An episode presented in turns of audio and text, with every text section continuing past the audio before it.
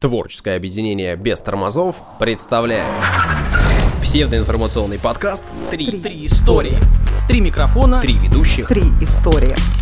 Внимание, прослушивание шоу вызывает привыкание. Слушай подкаст «Три истории». И не говори, что мы не предупреждали. Это разговорно-нарративный, развлекательно-познавательный подкаст «Три истории». Сегодня у нас специальный праздничный выпуск. Опять у микрофонов Данил Антоненков Дарья Лебедева. Александр Онищук. и Кирилл Баталкин. у У, Кирилл, здравствуй. Привет. Привет. Привет. Привет, привет. У нас сегодня специальный выпуск. И несмотря на то, что он всего-навсего 73-й, вроде бы цифра не располагает к специальному выпуску. Да, а Но логично. это решаем мы. Да, точно. Да, но если 7 плюс 3 10, юбилей, Вполне. нумерология рулит. И нет. Вообще нет. Но у нас сегодня, ребята, 201 история.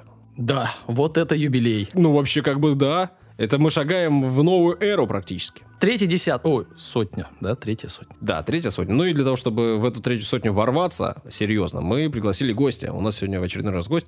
Подкастер, программист, автор и ведущий подкаста «Эффект наблюдателя». Точно так. Сегодня Кирилл мне сказал, что вообще он еще не до конца определился, кем он будет, когда вырастет. А он растет, а я вижу, вижу. Ну, это правда, да. Прибавляет. Очень крутой подкаст делает Кирилл, но непонятно в- до конца, как Кирилл к этому пришел. Поэтому вот я пригласил в гости, чтобы узнать. Интервью, Блиц на старте. Кому не нравится и кому не интересно, там в, в описании спускайтесь, в описание подкаста. Там будет тайм-код, по которому можно будет сразу Мне понять. интересно, ну, э, кроме э, того, как он пришел, мне бы интересно, э, о, о чем подкаст. О чем подкаст? Ага. И потом уже историю, конечно. Эффект давайте, наблюдателя, да. Давайте, да. я ворвусь. Подкаст у нас про науку Так. и о том, как она устроена изнутри. Мы стараемся приглашать ученых, которые прямо сейчас занимаются наукой. Отрываете отделы их. Да, точно так. Кто-то наука встал у нас в последнее время. Так. Да, да. Так вот, отрываем их и приглашаем, чтобы они рассказали, как что они делают, э, как это устроено. Ну и так в целом проговорить про их область. А вот, э, да, как, какие науки? Какие-то конкретные и направления или вообще все что угодно? Мы в целом приглашаем людей из, из совершенно разных наук. Даже Вот- нумерологов, да? Вот, да, почти. Из всех наук, и здесь кавычки.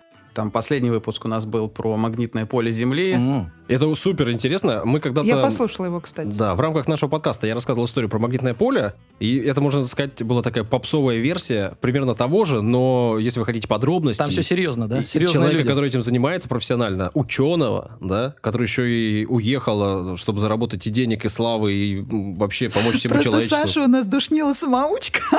Он строит из себя ученого. Ну, Тебя ну не да. пригласят. А это Но он профессионально. напрашивается, он хочет. А вопрос, а где э, ищете э, ученых? Ну, во-первых, трое ведущих. Мгм. Мы очень близкие друзья со школы. Я тоже был когда-то математиком, но ушел в программирование. Мгм. А ребята остались. То есть э, один... А потом в подкасты. Да. Чувствуется какая-то деградация, да? Но, поскольку бывших математиков не бывает, да, то тема подкаста Да, очевидна. да. И эм, один Андрей, он математик, другой Илья, он э, нейрофизиолог, и он сейчас работает в Базеле, в Швейцарии, вот недавно уехал. Поэтому в целом мы даже просто на первый там десяток вы- выпусков просто Сами пошукали по да? друзьям. А, Ну, по, по да, друзьям. да, да. мгм. Потому что масса из них уехала, масса занимается интересными вещами. А мне вот интересно, как радиоведущему. А как люди вообще, ученые, такие болтливые, говорят нормально, не? По-разному, Да? по-разному, да. Некоторых не растолкать, наверное, палкой Ну, тыкать надо. Довольно сложно, да. Но, слава богу, у нас есть монтажер, привет, Саша, который периодически, конечно, страдает. При этом парни разговаривают и, в общем, делают уже профессионально свою работу, я имею в виду ведущих работу. И мне интересно, как вы решили вот заняться подкастом? Почему вдруг э, вы, значит, один в Питере, один на тот момент э, в Базеле, а третий ты, тоже не в России? Да, я был в Люксембурге. Мгм. Но в целом, мое подкастерское прошлое, я очень давно слушаю подкасты, еще, может, кто-то помнит, airpod.ru, такой сайт был, Стрельникова, М, Стрельникова помним. да. и- Олды тут, да. и я начал э, слушать, мой первый подкаст был про губные гармошки. Так, очень научно. Да, и э, двое ребят, тоже там один, по-моему, в Лондоне жил, другой в Германии. Они были айтишники, но увлекались губной гармошкой и, значит, про это рассказывали. А я тоже увлекался губной гармошкой, как, кстати, и мой э, соведущий Илья. Нифига себе. Вы представляете, я тоже увлекалась губной гармошкой. А Я сама я играл играла на чуть-чуть. гитаре, да, и в проигрышах я себе на губнушке Как, подыгрывала. как Шахрин? Ну, э, да, Ой-ё. э, ну, с этой специальной стойкой, в принципе, выглядело практически так же, мне кажется. Так. наверное. Вот. И я слушал их, И поскольку они айтишники, как-то там еще я узнал, что, оказывается, существуют еще подкасты. И, в принципе, подкасты существуют. То есть он не один подкаст, да, Да, оказывается? ну потому что я слушал, как э, форум, на форуме выкладывали MP3, я его скачивал и слушал. Вот так вот я слушал подкасты. Так и все раньше слушали. Я Хорошо, тоже закачивал. Васю Ага. себе в mp3 файлах в плеер и слушал, слушал, слушал. Василий да. Борисович, конечно же. Вася. Вот. И, собственно, с тех пор я начал слушать подкасты, по большей части айтишные подкасты. И, наверное, самые старые сейчас подкасты, одни из самых старых, это айтишные. Ну, потому что такая была немножко гиковская тема. И потихонечку, потихонечку, поскольку подкасты жили как-то со мной, это часть моей жизни, недавно думал, что надо бы что-то, подкаст какой-то как-то замутить. Вот последние лет семь. Была такая идея. Да. И я так могу. И да? примерно так же, да. И еще возникла проблема, что э, мы с ребятами учились в, школе, в университете, еще там с кучей друзей. И поскольку очень многие остались в науке или в технологиях, разъехались все по разным частям света. Мгм. Особенно в Люксембурге почувствовалось такое нехватку, что ли, общения. Мгм. И я подумал, что это может как-то восполнить этот, этот пробел по общению на русском языке. Мне кажется, кстати, большое количество подкастов возникают так, когда экспаты куда-то уезжают. Мгм. При этом в основном они рассказывают о том, как они живут, о том, как Да. нужно переезжать, и это столько огромное количество подкастов, и это понятно. Но вы решили делать совсем другой подкаст. И ты очень долго готовился к запуску подкаста. Ты появился в подкастерском чате, и, наверное, ну, я не знаю сколько, ну, полгода, может быть, ты задавал вопросы, ты писал, ты спрашивал. Тебя уже такие люди, эй, чувак, давай уже делай. Когда... Научный подход, Саш, называется. А не как у тебя на коленке, Ну понимаешь? так я три выпуска мы положили, наверное, на полочку, э, поменяли тему. То есть сначала как-то мы думали, что мы просто будем общаться хихи-ха-ха, ну так как бы научно, но такие посиделки, как раньше. То есть так, три выпуска не вышло, да? Да, они лежат просто на полочке. С ума сойти. Ну, через 10 лет будут э, Ну, на- на- наверное. в, в- в избранном. Да-да-да, Ну, платином. Я, я должен сказать, ви- видно основательность, ответственность. А то сейчас каждый второй, а, там что-то включили микрофон, записали, да? А тут человек три выпуска Да, положил, да? Так и, и обычно люди прибегают, там, либо начинают сразу делать, делают и, и заканчивают Да, после три первого, выпуска, второго, ага. второго, третьего. А либо так и не стартуют. А тут был такой подход, знаешь, долго, планомерно, вопросы, пробы, ошибки, еще что-то. в общем, еще вопросы. Уважение, да. Так и очень крутой подкаст получился, которому уже больше года. Мгм, Ровно год был, 24 декабря был ровно год. Поздравляю. И большое количество выпусков. Выпуски разнообразные, э, ведущие постоянные. Там, по-моему, буквально пару раз, да, у вас э, кто-то выпадал? Ну это плюс, конечно. Когда есть несколько ведущих, можно, Можно схалявить немножечко, да. Да-да-да. И приходят люди, рассказывают, это очень интересно. В общем, если вам в нашем шоу не хватает каких-то научных подробностей и более глубокого, Если Саши мало, да. Нет, действительно, научных, а не псевдонаучных. Да, то эффект наблюдателя искренне рекомендую. Сам слушаю постоянно. Ну, Я тогда для, факт для тебя подготовил. Последний выпуск у нас был про магнитное поле Земли. И э, я не знал, потом узнал про это. Оказывается, собаки, когда делают свое дело, Так. у них есть чувство магнитного полюса. На север всегда? И они, да. То есть Смотрят или э, задом на север? задом на север, насколько я помню. Не любят, как холодно, конечно. А может, они лицом от ветра как бы закрываются, спиной к северу, оттуда же холод. Ну, я не знаю. Возможно, да, да. Может быть, поэтому? Ну, интересно, с ума сойти. А что ж будет, когда То есть, если ты заблудился Я думал про это, да, да. и да. видишь, о, туда надо идти, красота. То надо идти за собакой, ждать, когда ей Да. приспичат. И кормить. Ну, чтобы Кормить. она как бы... Мы с тобой некоторое время назад договорились о том, что ты появишься в нашем подкасте расскажешь историю. Это было для нас принципиально важно. Ты недолго придумывал, как мне кажется, о том, о чем будет история. Просто я как-то узнал это, и во мне засела нужда это рассказать. Ага, о чем будет твоя история сегодня? О том, как математика может вас убить, скажем так. О, я смотрел фильм тут недавно, «Пи», старый, там 90 какого-то года, и там вот про, да, человек с ума почти сошел. А мы тоже недавно смотрели с Дашей «Жизнь Пи». Это Нет, другое? другой, Это другой. другой пи. Пи бывает разный. Так, Кирилл, продолжай. Рассказать поподробнее? да, давай, давай. Да, не, хватит. Ну, математика может убить. Вот так история. Ставьте лайки. 201 история в подкасте «Три истории» о том, как математика может убить. Отбивочку, пожалуйста. Хотел спросить вас, что вам приходит в голову, когда я говорю неметрическая э, система исчисления? Ну, это э, известно, что э, есть метрическое, это когда сантиметры, метры, да, а есть ярды, футы и, и прочее. Ну, такая англоязычная тема. Что еще? Ну, Вот только это, вот это, да. да. Да, и еще можно всякие там наши вспомнить, старые там, Да, сажень, локти, да, да, пяди, да, да, вот да. это вот Мгм. все. И Косая. представьте, сейчас бы Аршин. Э, вышло наше правительство Верста. и сказало, ребята, мы меняем, значит, систему, теперь не метрическая главная, а там с пядями, например. Да или что-нибудь класс! такое. Путин, значит. Так, ребят, э, почему, вот смотрите, мы потратили 3 миллиарда долларов, а построили всего лишь э, 115 верст? Верст, да, мне, мне бы Да ладно, понравилось. верстка. А, а если бы оргий, да? Такая тоже есть мера длины. Ну, не Оргия наша, не наша, да. Не наша, Не да. наша. Но мы же любим не наша. что ли, или как она? Она в количестве исчисляется? Оргия? Что мерит Да, оргии? Даша, Даша исчисляет в количестве оргия, конечно. Не знаю. Ну вот. Расстояние, так. И они как-то не очень равноценные получаются. Ладно. Разное количество участников, ты об этом или Да, о чем? да. Ну да. А, мгм. Так вот, э, Канада нашла себя как раз в этом состоянии, потому что у нас сейчас есть было достаточно стран, которые э, раньше были колониями Англии Да. и колониальной вот этой вот им- имперской системой пользовались с пудами и со всеми этими Мгм, делами. мгм. Вот. И они решили, что это как-то не дело, и надо к метрической системе двигаться. Ну, сказали, что все, официально метрическая система. Это когда было? Что-то там в 70-х годах. Мгм, Недавно. Да, сравнительно недавно. Мгм. В общем, они начали, они потихонечку это все делали, внедрили сначала там что-то типа на дорожных знаках, на заправках, и так потихонечку двигались. Смешно, что они в какой-то момент остановились. Там митинги, прям есть фотографии людей, которые... Верните «Дайте- ярды». Да-да-да, дайте нам решать. Типа кэсель, ну, бензин, литры Там и галлоны, да? Галлоны, Мгм. да. Дуров, ве- верни стену. Примерно так. В общем-то, такая дурь. Но вот реальная ситуация. Ну как дурь, подождите. Ну вот представьте, у нас сейчас в России нифига не дурь. А Начнут действительно менять, будут аршины. Ну, многие подфигеют. Это ж как? Ну, серьезно. Поэтому Ну, слушай, я да людей понимаю. Если большая часть мира все-таки пользуется метрической системой, то логично унифицировать процесс. Ну, я согласен, если у них в принципе это используется, да, метрическая система. Я так, они же не с бухты-барахты Да. пе- переходят, ну, решили перейти. Скорее всего, они все знают, что такое сантиметр и метр. Ну, они имеют э, представление о том, что это есть как минимум, да, и что этим пользуются многие. Что значит представление? Ты тоже представление имеешь, что такое аршин.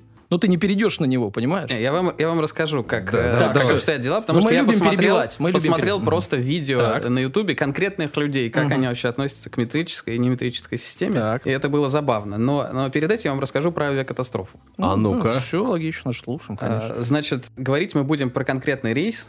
Air Canada, рейс номер э, 143, Мгм. который летел 23 июля 1983 года. Так. Летел он из, из Монреаля в Эдмонтон. Мгм. И Монреаль 20 Канаденс и Эдмонтон Оулерс. Продолжаем. Ну, хоккейные команды. Я только такие ассоциации. Так. Ну вот я уже полезную информацию узнал. До этого события уже были проблемы на этом самолете. Мгм. Собственно, на самолете есть э, система, которая показывает количество топлива, которое осталось в самолете. И как и все системы в, в самолете, она дублирована. То есть есть две независимые системы датчиков, которые смотрят, сколько топлива. И в какой-то момент оказалось, что один из каналов барахлит. Техник пришел туда, когда проверял, и он э, обесточил одну, потом обесточил другую, смотрит, один канал работает, другой нет. Он его отключил, повесил там желтой ленточкой, что не включать. Но поскольку нужно две независимые системы, то в этот момент начали проверять еще вторым независимым источником, он же палка.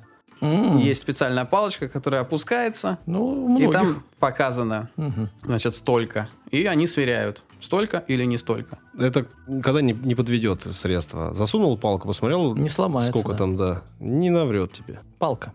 Она. Так вот.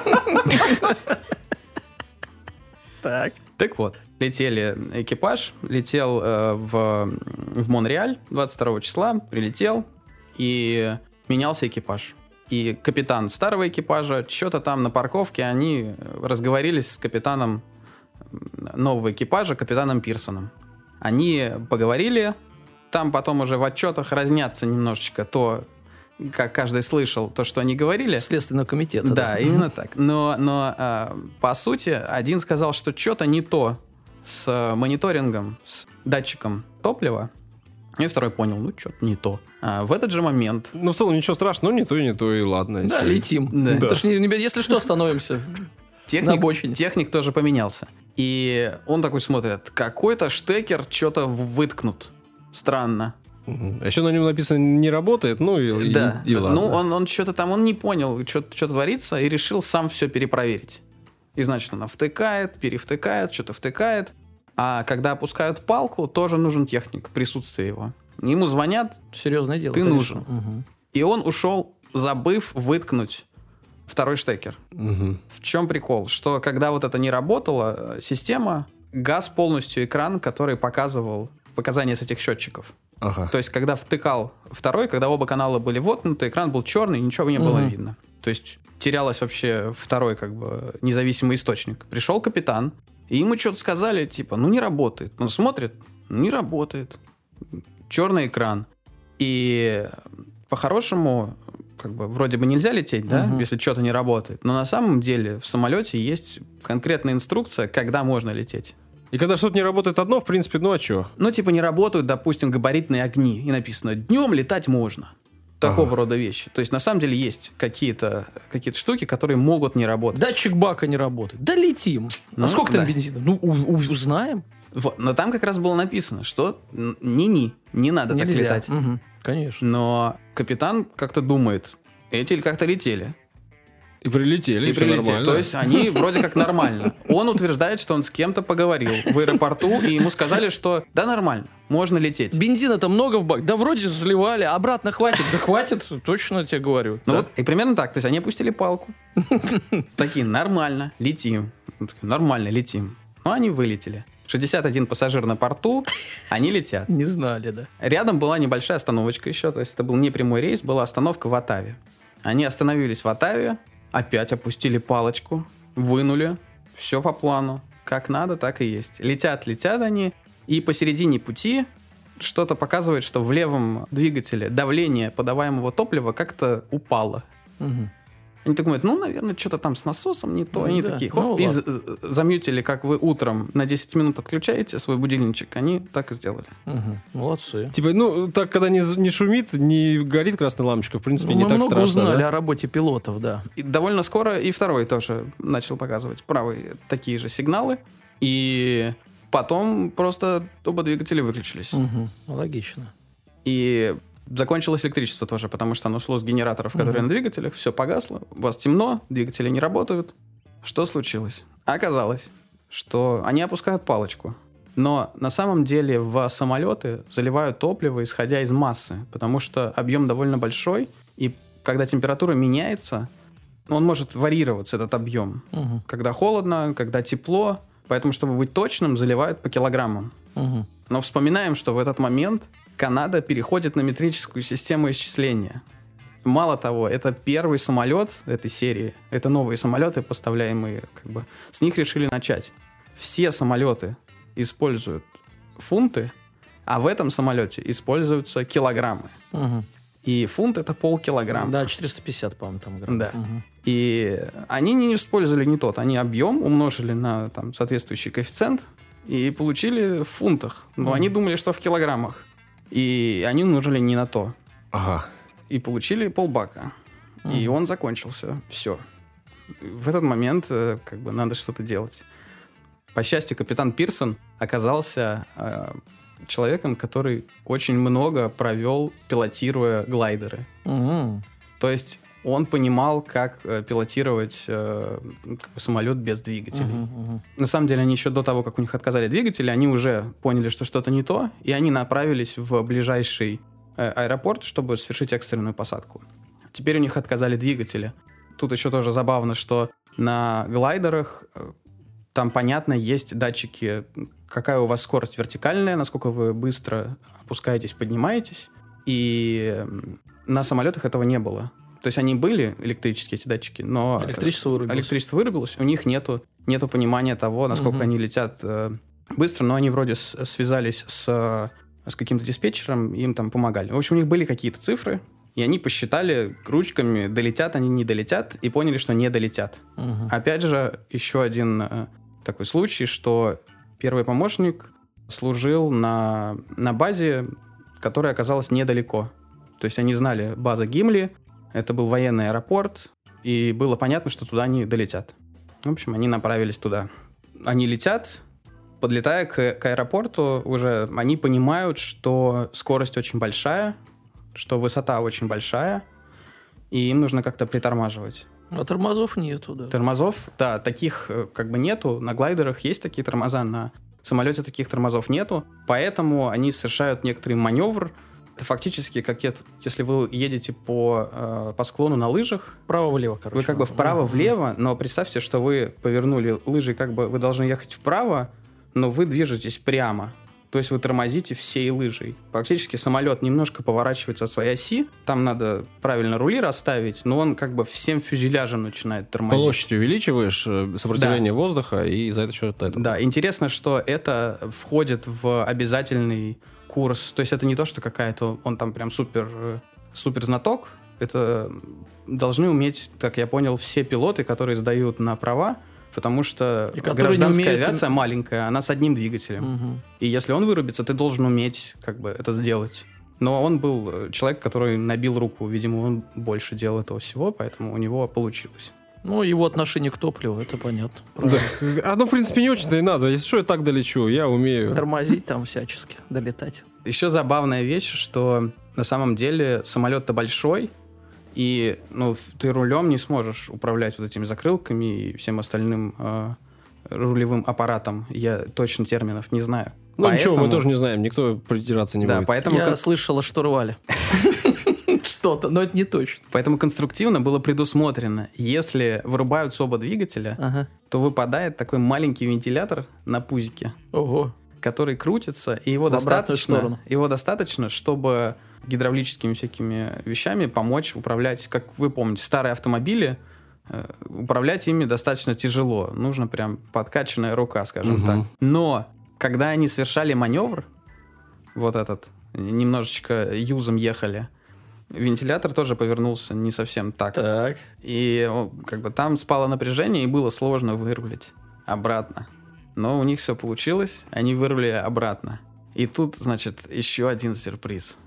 Оказалось, что аэропорт в Гимле, э, он все перестал работать как военный аэропорт. Три года его- назад, да? Его перестроили под э, гоночное, О, гоночный трек. Ага. А обычно гоночные треки кривые, да? Не прямые. Нет, он прямой. А. Есть э, такой тип гонок. э, По прямой. Трек по прямой. Вы все видели, наверное, в американских Да, фильмах да. две машины, девушка свой Девушка обязательно, Без- да. Безусловно. В шортах. Я другое видел. С- Саша Мы сам тебе скинем ссылочки потом. Ам, Спасибо. И они э, в этот момент, 23 июля, проводилась э, гонка. И Ничего там себе. были семьи, барбекю, Выиграл самолет эту все гонку, да? дела. То есть семьи и девушки бросают бюстгальтер. Я вот этого не- конкретно там так не вот, знаю. как завершилось крутое Саш. пике. Вот то самое бесконечное. Из каламбура, да? Ну, Да, я тоже его А то вспоминал, девушкой была мисс это, да, да, да. Муркул. Мурпл. Нет, ну, на семейном вот этих соревнованиях бросают платок, а, а девушка одета в платье до пола. Понимаешь? А, Разные ну наряды. ладно, так, да, так, так. хорошо. И Семьи. Да, и тут да, да. на тебя летит самолет.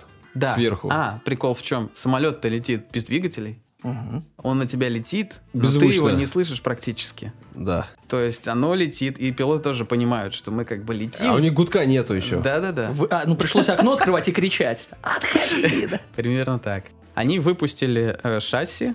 К сожалению, передний шасси не смог до конца встать на место, щелкнуться. Как Но много всего, да? это самолетом? оказалось, слава богу, Мгм. потому что они приземляются, и шасси схлопывается обратно передний, и они носом начинают тереться. Тормозить. Да, это помогло сильно снизить скорость. Мгм. Плюс э, пилот э, Пирсон увидел там шли такие типа заборчика железного, и он по одному из тормозов посильнее ударил, их чуть-чуть сдвинуло туда и Зацепил, Да, чтобы- да, да. Он тоже добавил. В общем, они там остановились. Там в воспоминаниях я слышал интервью этого Пирсона, то есть там реально сотни метров, там, я не знаю, до детишек, которые на велосипедах Ну, ты так катались. круто рассказываешь этому пилоте Пирсоне. Такой залихватский парень, мне кажется, в какой-то момент он понимает, что не, не удается остановить, он выпрыгивает из самолета и, ну, хватает и пятками вот тормозит, да, знаете, вот как Ну, честно говоря, я послушал интервью с этим пилотом Пирсоном, которое вот буквально в декабре было 2020 года, если я правильно помню. И он там ну, просто говорит, ну, я в целом, конечно, адреналин был, взбодрился чуть-чуть. но не то, чтобы я переживал так сильно. То есть, потому что была, ну, видимо, я не знаю, была задница за задницей, и он, так, решаем это, решаем то. Видимо, у него как-то уже не было... Ну, когда, да, не, человек в экстренных ситуациях, да, люди проявляют себя по-разному. Кто-то паникует, а кто-то начинает вообще... и ну, он есть, говорит, как бы, что вот ребята, работать. вот пилоты, которые слушают, вы, типа, не думаете, что вы так никогда бы не смогли? Возможно, вы бы смогли. Наверное, никому не стоит проверять такое. Да, но когда у тебя нет выбора, ты либо действуешь, либо уж сдаешься. Так это вся история или еще есть что-то? Ну, я могу рассказать, то есть, ну, они приземлились. Да, ага. А, Тебе этого мало, Данил, да? Ну подожди, может Ну, там еще можем что-то так про выяснилось. травмы, да, как бы э, понятно. Про травмы, никто никто не, не пострадал Ага. в целом. Единственный минус, что поскольку задние шасси были отк- как бы открыты, а передние нет, то трапы, по которым спускался народ, они почти вертикально висели. Мгм. И поэтому некоторые, ну, как бы, получили какие-то Травмы травмы. при, при выходе При из самолета. выходе из самолета, да. Там еще просто перед этим сравнительно недавно какой-то самолет, тоже что-то была авария какая-то, и люди задохнулись, потому что были внутри, поэтому все пытались очень быстро выйти, Мгм, потому что свежа была, види- видимо, память. Ну, плюс опять в самолете после аварийной посадки лучше не сидеть, они же загораются. Ну, Да, понятно, что могут. тут нет топлива, но все равно это дело, Да, загореться нечему. дело такое. Да, и ну вот, ну то есть э, отстранили пилота на полгода, и тоже там каких-то ребята отстранили, Каких-то они ребят. обжаловали это все, и им вернули лицензию, и он там до 60 лет, что ли, Мгм. дальше продолжал летать э, без всяких проблем. Вот об этом и вопрос. Тот он герой или он раздолбай, который привел самолет к этой ситуации? То есть он, он же принимает решение о том, что... вылетать вы- или вы- нет, да. А, а версии два в одном не бывает, что ли? По-моему, это самый распространенный вариант. То есть ты Но- сделал специально экстренную ситуацию, чтобы всех спасти, да? Но здесь как бы прямо, прямо им, кстати, вручили какую-то там супер награду, что они супергерои. Так Но себе. здесь все-таки случай. То есть очень много чего сложилось, чтобы такой идеальный шторм, есть такой термин, когда Мгм. все идет не так. И здесь все и шло не так А совсем. Мне кажется, всегда так и получается. Если стечение обстоятельств, оно одно, одно, одно Нет, накладывается. подождите, не, не надо. Вот давайте разбираться. Да, действительно, все погасло, галлон и так далее. Но есть конкретные инструкции. Не вылетать. Вот у тебя не горит, не А, вылетать. к этому- Какой идеальный шторм? Ну, в, этот, в этом случае не Когда вылетаешь и все. инструкции кого-то Да, к останавливают. этому- Здрасте. к этому бы. я тоже- Они кровью пишутся. С- Смотрел, там получилось так, что это был новый самолет, и к нему часто переписывалась инструкция. То есть это была нормальная ситуация у пилота прочитать в инструкции, потом уточнить по телефону, там, специальной, не знаю, администрации, где аэропорт, еще где-то, что типа точно? Точно летим, Или да, там что-то поменялось, и вы не успели допечатать? Да нет, вообще самолет новый, нормально все там будет. Что ты переживаешь? Да, да. Примерно так. К этому еще добавить можно, что самолет был новый, и там уменьшили экипаж. То есть, типа, Боинг говорил, что вам, как авиакомпании, там не нужен техник. Они все там справятся, мы в электронику много чего перенесли, все нормально будет. А пилотам при этом никакого тренинга о том, что делал техник, не давали. И в этой ситуации вот это вот измерение палочкой и все это дело, это как бы было вроде на технике, а теперь вроде техника, Техника нету. нету. Вот он капитализм, да? И, короче, что с Сняли этим делать? человека, ставку убрали и приехали. А э, есть на Ютубе такой канал Леха Летчик или что-то типа того. Ничего себе, Сань. И он... э, Ты такой, блин, знаток Ютуба. Ну, не, не, ну там э, такой... Леха Летчик, хорошо, звучит как, ну не знаю, как... Капитан корабля, серьезный мужчина, седовласый, опытный, и он э, показывает, как живут пилоты, как они летают. И в том числе там есть, например, видеосъемка с борта, с кабины, как вот они проходят предполетную подготовку. То есть там книжки такие, вот реально. И они по инструкции там постранично проходят. Там такое, такое. Второй говорит, да, это есть, это то. Ну, то есть прям Ну, такая правильно, да. процедура. А тут не Действительно, горит, нормально. да. Это- это ну что, понятно. не горит? Позвонил. Да вообще, ну, ну не горит. Ну и что, как? Ну нормально, нормально. Они, кстати, не тренировали эту Симпсоны ситуацию такие. совсем. То есть, типа, отказ двух двигателей они не тренировали ничего, потому что, типа, считалось, да это... Нереально. Нет, ну потому что без топлива не взлетают обычно. Это как Ди Каприо рассказывал историю про русских, да? Ну, видели, да, в интернете. Саша, в твоем любимом ютубе. Ну, он рассказывает в каком-то шоу, спрашивают у Ди Каприо, у вас же там какие-то родственники, там дальняя там бабушка русская. Он, да, да, да. бабуля. Я, говорит, я вам расскажу про русских. Говорит, безумные люди. Говорит, мы, как- я как-то летел там из России, ну, то есть рядом си- сидят, ну, все пассажиры ну, русские, то есть э, русский рейс. И мы сидим, и фигакс, дви- хлопок загорается, двигатель один. Ну, то есть вылетает один двигатель. Все. Я в шоке сижу, а, уже все, готовлюсь умирать. Поворачиваюсь к русскому, тут говорит, ну, что-то у нас еще один есть. Ну, то есть, ну, вот примерно так же. Два же никогда не, не да, то есть... А по идее он должен был по сюжету одного из фильмов, в котором он принимал участие, известного пойти и занять место пилота. Да, наверное. Ну, так вот, в инструкции написано, не горит э, э, этот, как его, датчик. А, дальше. Это, это критично. Ну, если горит хорошо, а, а не горит не страшно. Вот такая книжка была, да, примерно? Ужас, ужас, ужас. И после этого люди удивляются, почему кто-то боится летать на самолетах. Потому что... После этих историй, после истории Кирилла, Да, я, я вот думаю, думал что про это. Будет ли эффект какой-то, Будет, кто-то будет. будет бояться еще. продажи упадут. Самое, самое странное, я начал смотреть, что происходит сейчас, Мгм. типа в, в Канаде. И они живут в каком-то совершенно сумасшедшем мире. В правах у них написано, типа, рост 175 сантиметров. Но когда они друг с другом говорят, они в футах меряют. Мгм, мгм. Все измерения по поводу... Я смотрел реально ролики метрическая система против... э, это имперская система, не знаю, по- как по-русски, Imperial System. От э, ребят, которые делают там мебель или еще что-то. И оказалось, что основной потребитель леса Канады это США. Да, и у них, понятно... У них все, да, так. Поэтому у них все доски, все вот это, оно не в метрической Мгм. системе. И там уже как бы странно, когда тебе приходит доска, которая толщиной 2 дюйма, а это там в миллиметрах не совсем так, шириной там в 4 дюйма, ну у тебя все остальное тоже в дюймах. Тебе как-то странно все это переводить в миллиметры. Значит, все это в миллиметрах. Жидкости тоже, молоко они так меряют, это так меряют. И там реальный просто трэш. То есть за 40 лет так и не перешли, Нет, да? ну у них Да, проблема ну, понятна, потому что у них США под боком, это главный их э, партнер, и у них в США ничего не меняется, поэтому они от них зависят Ну, я так понял, что, что многие, как бы, ну, по старинке, просто в правительство пришли консерваторы в какой-то момент, и вот те реформы, которые в 70-м году начались, они сказали, да ладно, ну, чё». Заморозили их, да? То есть, М. если присутствует э, какая-то система мер, то обязательно должны быть метрическая должна быть обязательно. Не может быть только имперская. Но обе могут присутствовать. И вторая, типа, нормальная. Это ничего Ну, страшного. как два государственных языка, так и две Типа системы. того, Мгм. да. При этом в спорте ведь все во всех играх, да, оно ведь в футах во всяких там. Ну, это же там не 11 метров, например, в футболе. Мгм. И размеры штрафных, и там Ну, всяких Смотря прочих кто спорт высота щита. придумал.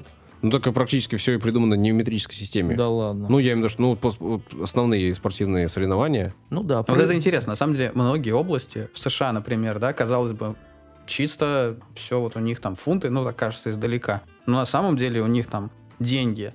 Все делится на 100. Да. Да, это как метрическая система все-таки. Фотография. Все линзы, пленки в кино. Вы смотрите там старый фильм 32 миллиметра. Там не, Не что там дюйма, у да. них, да, Мгм. не дюймы, и вот это вот все. Медицина тоже, когда прописывают лекарства, там все в миллилитрах. И на самом деле у них там Кока-Кола тоже продается, она там миллилитровая, литровая. Это Мгм. все глобальные, конечно, А продукты. у нас новая есть система метрическая. Я- ну, Палка. я- Нет, у нас... Ну, это Она всегда была. Она да. она никуда не уходила. Нет. У нас вводят Кока-Кола э, новую систему. Есть литр, есть галлон, а есть 0,9. Теперь, да, 0,9. И видишь там молоко 0,9, Кока-Кола 0,9, шоколадка 90 граммов. Теперь уже 85. Хитроумная то есть цену система. оставляют, да, уменьшают. То Вот скоро обратная наз- инфляция. название, скоро название введут новое. Да. А может, оно уже где-то там, ну, 0,9. Это надо просто найти где-нибудь в Китае, наверняка есть что-нибудь. А давайте накидаем. Мозговой штурм. Как могла бы называться такая система? Давайте. Отлично, все. Проехали. да. Фантазия у вас, конечно. Много накидали, да. Ну. Пока я гуглил, значит, про метрическую и неметрическую систему, оказалось, я не знал про это, типа популярный факт, что НАСА потеряли э, спутник, они посылали к Марсу э, какой-то климатический спутник. И инженеры делали все в неметрической системе исчисления, а ученые, которые были в команде, в метрической. Вот в итоге они что-то Мгм. там э, не так подправили спутник, и он просто рухнул на Марс. Да, молодцы. Очень, очень много денег было потрачено. Возможно, это просто отмазка. Я- думаю, что все так и было. Деньги Ну, попилили. ну, в, цел- в целом, конечно... От Маска или... От маска. А ты в теме? Мы, мы, к сожалению, и все слушатели не в теме. Что за отмазка? Что это? От Илона А, Маска. Ну да. Да, блин, ну да. Все поняли, ну да. Спасибо большое, Кирилл, что пришел. Спасибо, что добрался. Э, Ты стал частью нашего проекта, частью нашего подкаста. И э, мы тебе говорим спасибо, что ты нас ввел в третью сотню историй. Вау. Я рад, э, признателен такой чести. Спасибо большое. Надеемся, что дальше будем выходить периодически, все в том же режиме, все так же по три истории, ну, а там когда-нибудь и не по три, ну, это ж как пойдет. Если вам нравится наш подкаст, подписывайтесь. Если вам э, нравится наш подкаст, комментируйте. Если вам очень нравится наш подкаст, заносите нам денег на Патреоне. Вы это делаете не очень активно, А мы этого очень активно ждем. Сашины сундуки пусты. Да, да, да. Мало золота, добывайте больше золота в в играх всяких разных. Тут так говорили примерно. Так, хорошо. Так добывай, что ты просишь-то. Сам. мой способ добывать языком. О, полегче. Да-да-да. Все, всем спасибо, всем пока, пока-пока. До свидания. Всего хорошего. Пока.